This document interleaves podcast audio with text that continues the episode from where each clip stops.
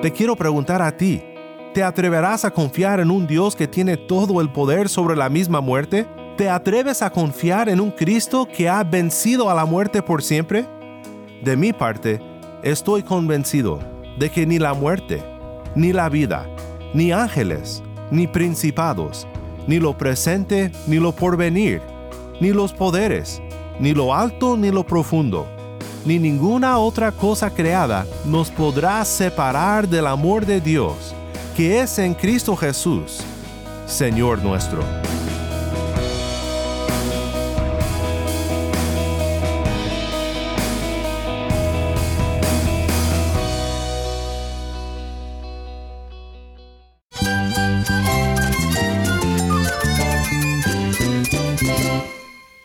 Cristo es todo para mí. Mi Salvador, mi amigo, mi guía. Cristo es mi verdad. Es nuestra guía, nuestro faro. Cristo es el Señor y Salvador. Nuestro protector, nuestro amparo, nuestra fortaleza. Es Jesús, el único que te lleva a Dios, el único camino, la verdad y la vida. No hay más ningún camino, es Jesús. Estás escuchando a El Faro de Redención. Cristo desde toda la Biblia para toda Cuba y para todo el mundo.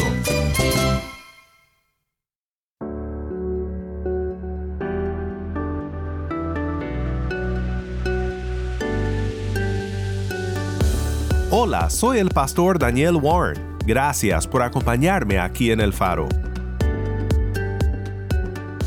Esta semana estamos de celebración porque el domingo celebramos la resurrección de nuestro Cristo.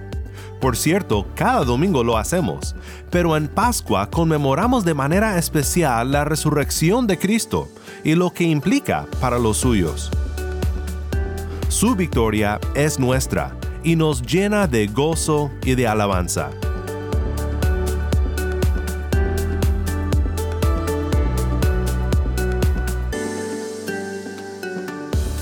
Esta semana estaremos viendo las demás resurrecciones en la palabra, por lo menos varias de ellas. Cada historia de resurrección apunta hacia la resurrección de Cristo y queremos explorar estas historias en esta serie titulada ¿Dónde está o muerte tu aguijón?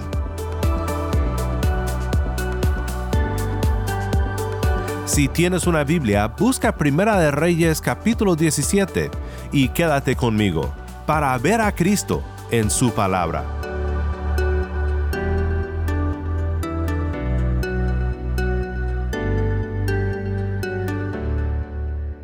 Antes de ir a la palabra de Dios en Primera de Reyes capítulo 17, para ver juntos una historia muy interesante del Antiguo Testamento, quiero que escuches una historia de redención desde Cuba.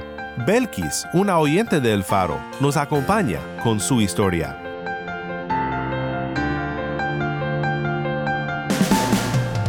Bueno, gracias por, por este momento que puedo hablar de algo muy bello que me pasó en mi vida. Es decir, eh, hoy lo valoro porque Cristo para mí es el tesoro del que habla la Biblia. Lo conocí de una manera triste porque lo busqué por dolor.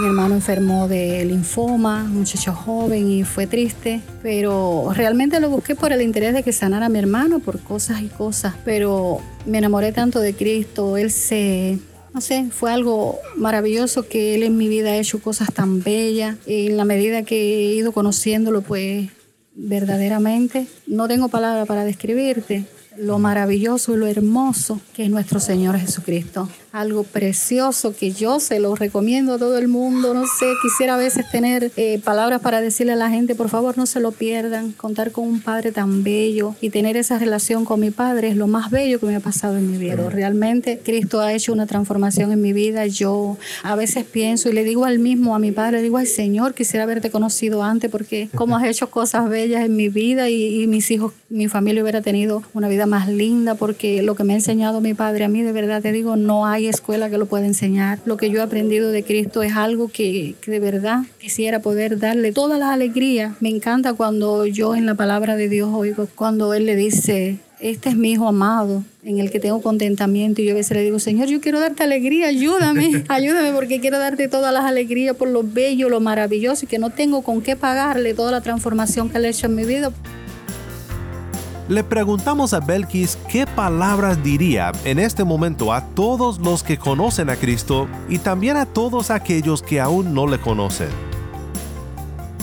Bueno, para los que conocen a Cristo, bueno, deben tener este mismo sentir, debe ser algo maravilloso para ellos. Yo les recomiendo que sigan con esa relación, porque relación es lo, eh, algo que nos, que nos mantiene vivos, que nos mantiene, es una relación maravillosa con el personal, más allá de, de las enseñanzas y de toda esa relación linda con el Padre cada día, porque yo digo, yo no tengo otro tema. Yo a veces digo, yo no, yo no puedo hablar de otra cosa. Yo donde quiera que voy, a veces, a veces sé que hasta el cansancio. Y los que no conocen a Cristo, bueno, los que no conocen a Cristo, una oración. A veces muchas personas no creen y entonces sería muy bueno decirle, Padre, ayúdame a creer. Porque de verdad te digo que lo más maravilloso es el, el vacío que tiene el ser humano en el corazón, que a veces no sabe ni con qué lo va a llenar. Muchos lo creen que lo van a encontrar en otro país con, con bienes, cosas materiales. Realmente no es así. El que lo llena todo en todos solo es Cristo. Yo les recomiendo que busquen del Señor, que busquen a Cristo, que es algo de verdad que no hay con qué pagarle al Padre ese sacrificio maravilloso que hizo, ¿eh? de dar su vida por nosotros y saber eso, saber que tienes a alguien que te ama tanto sin hipocresía, sin ningún, eh, no te pide nada a cambio, ¿eh? por gracia, por gracia. Yo le agradezco mucho al Señor por hoy encontrarme entre la familia de Dios y le oro para que todo el que no lo conozca, bueno, tenga la posibilidad de disfrutar lo que yo hoy estoy disfrutando, algo precioso. Muchísimas gracias Belkis por compartir la historia de tu conversión y de tu experiencia con nosotros aquí en el Faro de Redención. Que Dios te bendiga y te cuide.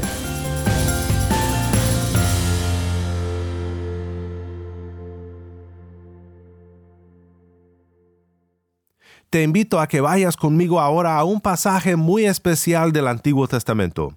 Digo que es especial porque es la primera vez en toda la Biblia que aprendemos algo acerca del poder de Dios por sobre todas las cosas, incluso la misma muerte.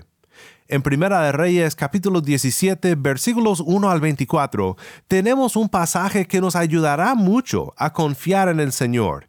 Y en este pasaje vemos por primera vez un tema central a nuestra fe. Vemos que servimos a un Dios que puede resucitar a las personas de la muerte. Escucha ahora mientras Taimí lee Primera de Reyes capítulo 17 versículos 1 al 24.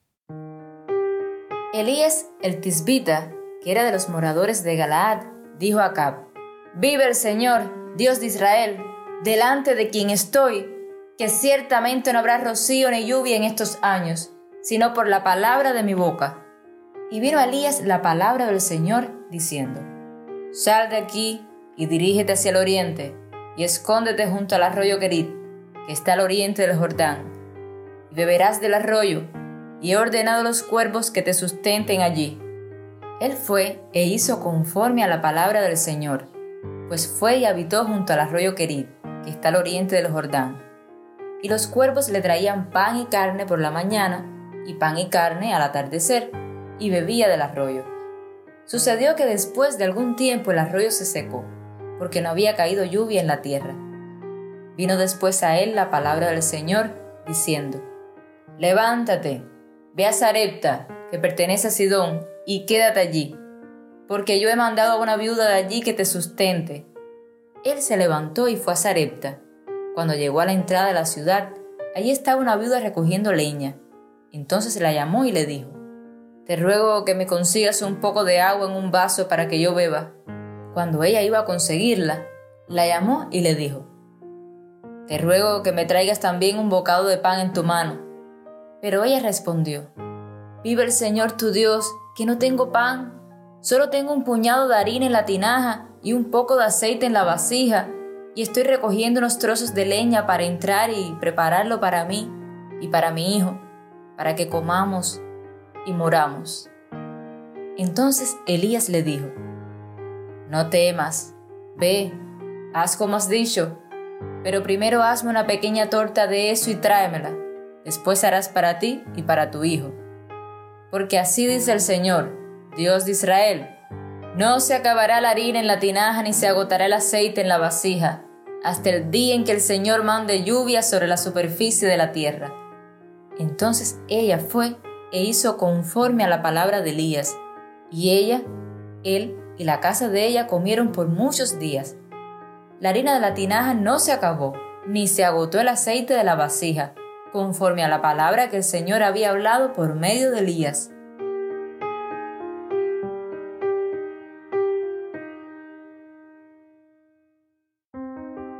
Pero sucedió que después de estas cosas se enfermó el hijo de la mujer dueña de la casa, y su enfermedad fue tan grave que no quedó aliento en él.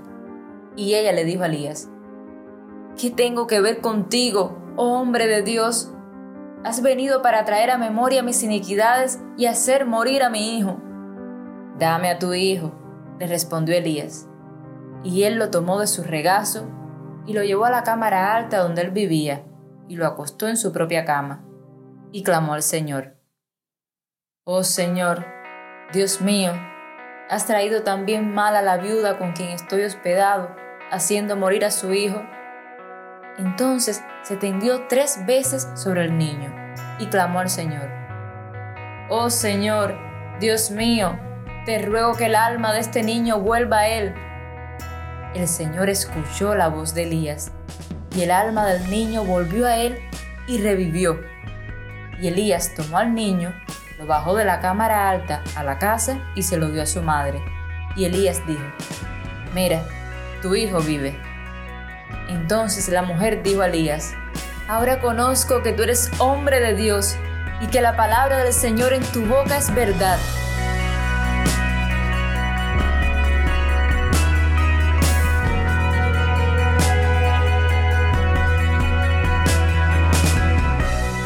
Muchas gracias, Tai. Esto fue Primera de Reyes 17, 1 al 24.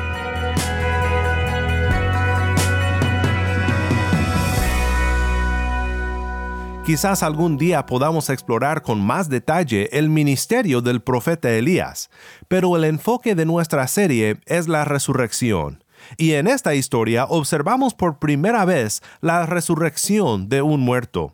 Es algo impresionante. Pero el punto es muy profundo, el punto del texto y de las tres viñetas de Primera de Reyes 17. Las tres escenas realmente comunican un solo punto, una sola lección, una lección muy sencilla. Dale Ralph Davis resume la gran pregunta de este pasaje de la siguiente manera, y estoy de acuerdo. ¿Nos atreveremos a confiar en Dios?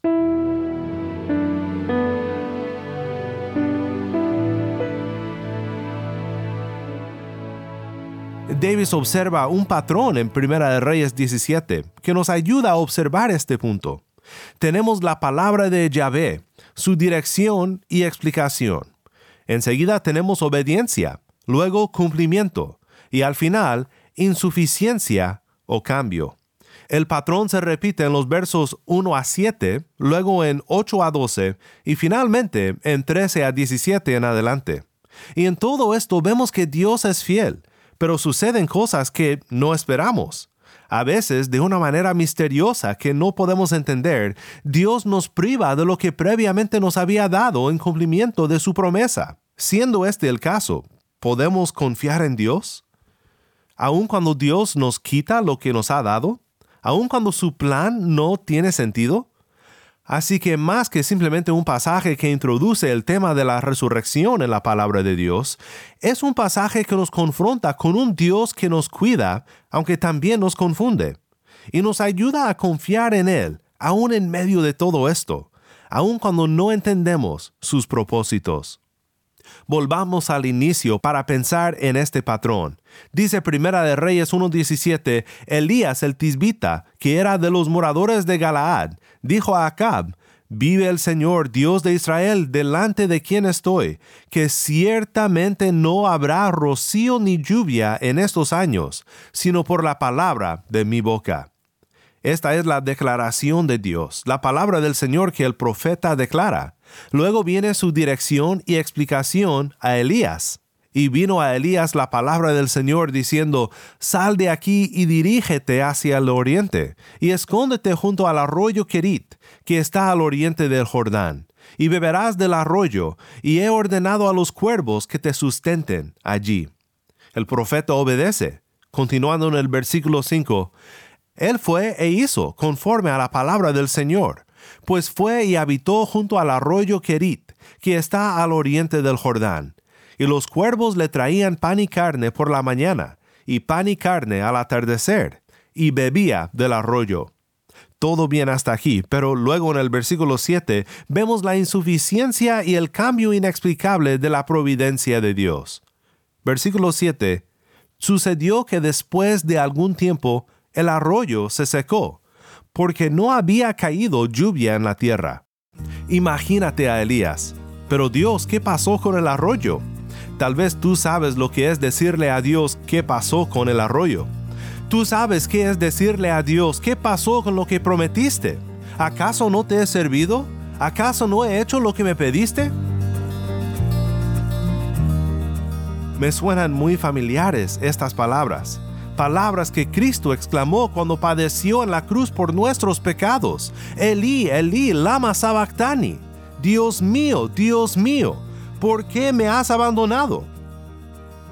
Es muy interesante que este tema de la impredictibilidad de Dios aparezca en el primer pasaje que trata con la resurrección en la palabra, y lo que repetidamente parece ser su abandono de sus siervos. Pero no es así. Dios no nos desampara, y no hay nada que no pueda hacer para cumplir sus promesas hacia nosotros. Ni siquiera la misma muerte es una barrera para nuestro Dios. Obviamente, este no era el final de la historia con Elías. El patrón se repite. La palabra de Dios viene a él después y le envía a Sarepta con una viuda que le sostendrá. El profeta obedece y sí, allí encuentra sustento divino con la viuda, porque el Señor hace un milagro y multiplica lo poco que ella tiene, porque nunca se acaba su pan y su aceite. Dios se muestra fiel a esta mujer y comienza a ver que el Dios de Elías el Dios de Israel es fiel, es fuerte. Qué grande fue la gracia de Dios al revelarse de esta manera tan impresionante a una mujer y a su familia con tanta necesidad de su cuidado. Y enseguida, el hijo de la mujer se enferma y muere, y la viuda es dejada sola, sin familia en el mundo, y en una crisis de fe. Regresando a la historia en el versículo 18, pero sucedió que después de estas cosas se enfermó el hijo de la mujer dueña de la casa, y su enfermedad fue tan grave que no quedó aliento en él. Y ella le dijo a Elías, ¿Qué tengo que ver contigo, oh hombre de Dios? ¿Has venido para traer a memoria mis iniquidades y hacer morir a mi hijo? No la podemos culpar, por supuesto. Por eso el punto del pasaje es lo que dijimos. ¿Nos atreveremos a confiar en Dios? Creo que nos sirve muchísimo ver cuántas veces las personas cuyas historias leemos en la palabra lucharon con esta misma pregunta. Podemos decir que de alguna manera toda la Biblia trata con responder a esta pregunta con un fuerte sí y amén, pues tantas como sean las promesas de Dios, en Él todas son sí. Por eso también por medio de Él es nuestro amén para la gloria de Dios por medio de nosotros. Segunda de Corintios 1.20. Ahora, lo que Elías hizo cuando se tendió sobre el hijo tres veces y clamó a Dios por el niño, simplemente es un misterio. Simplemente no se nos explica el porqué de su método. Tal vez haya tenido algún significado cultural que los primeros lectores hubiesen entendido muy bien. Pero la clave no está en el método, sino en la súplica ferviente que hizo de parte del niño y clamó al Señor, dice el versículo 20, Oh Señor Dios mío, ¿has traído también mal a la viuda con quien estoy hospedado, haciendo morir a su hijo? Entonces se tendió tres veces sobre el niño y clamó al Señor, Oh Señor Dios mío, te ruego que el alma de este niño vuelva a él. El Señor escuchó la voz de Elías, y el alma del niño volvió a él, y revivió. Y esto fue suficiente para la viuda, para que pusiera su fe en el fuerte Dios que ni siquiera la misma muerte puede detener. Entonces la mujer dijo a Elías, Ahora conozco que tú eres hombre de Dios, y que la palabra del Señor en tu boca es verdad. Te quiero preguntar a ti, ¿te atreverás a confiar en un Dios que tiene todo el poder sobre la misma muerte? ¿Te atreves a confiar en un Cristo que ha vencido a la muerte por siempre? De mi parte, estoy convencido de que ni la muerte, ni la vida, ni ángeles, ni principados, ni lo presente, ni lo porvenir, ni los poderes, ni lo alto, ni lo profundo, ni ninguna otra cosa creada nos podrá separar del amor de Dios, que es en Cristo Jesús, Señor nuestro.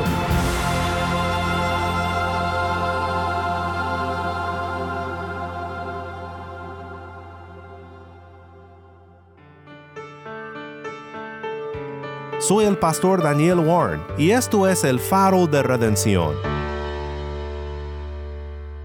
Mi oración para ti hoy es que donde quiera que te encuentres, sea cual sea la situación que enfrentas hoy, que recuerdes que Dios es fiel y es fuerte. Nada puede prevenir su cuidado de ti, y ni siquiera la misma muerte puede separarte de su amor hacia ti en Cristo Jesús.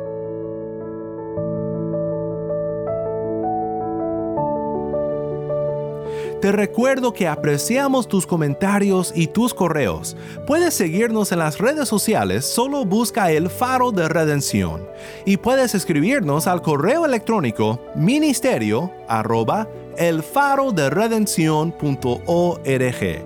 Nuevamente nuestro correo electrónico es ministerio arroba elfaroderedención.org para unirte con nosotros financieramente para resplandecer la luz de Cristo y compartir la voz de su pueblo en Cuba con oyentes como tú en todo el mundo.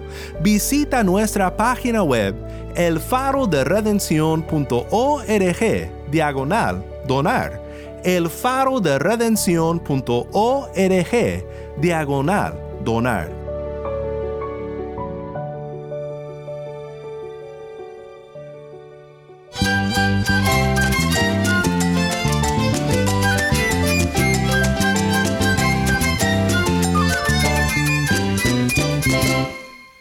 el pastor Daniel Warren. Te invito a que me acompañes mañana en esta serie ¿Dónde está o muerte tu aguijón? La luz de Cristo desde toda la Biblia, para toda Cuba y para todo el mundo, aquí en el faro de redención.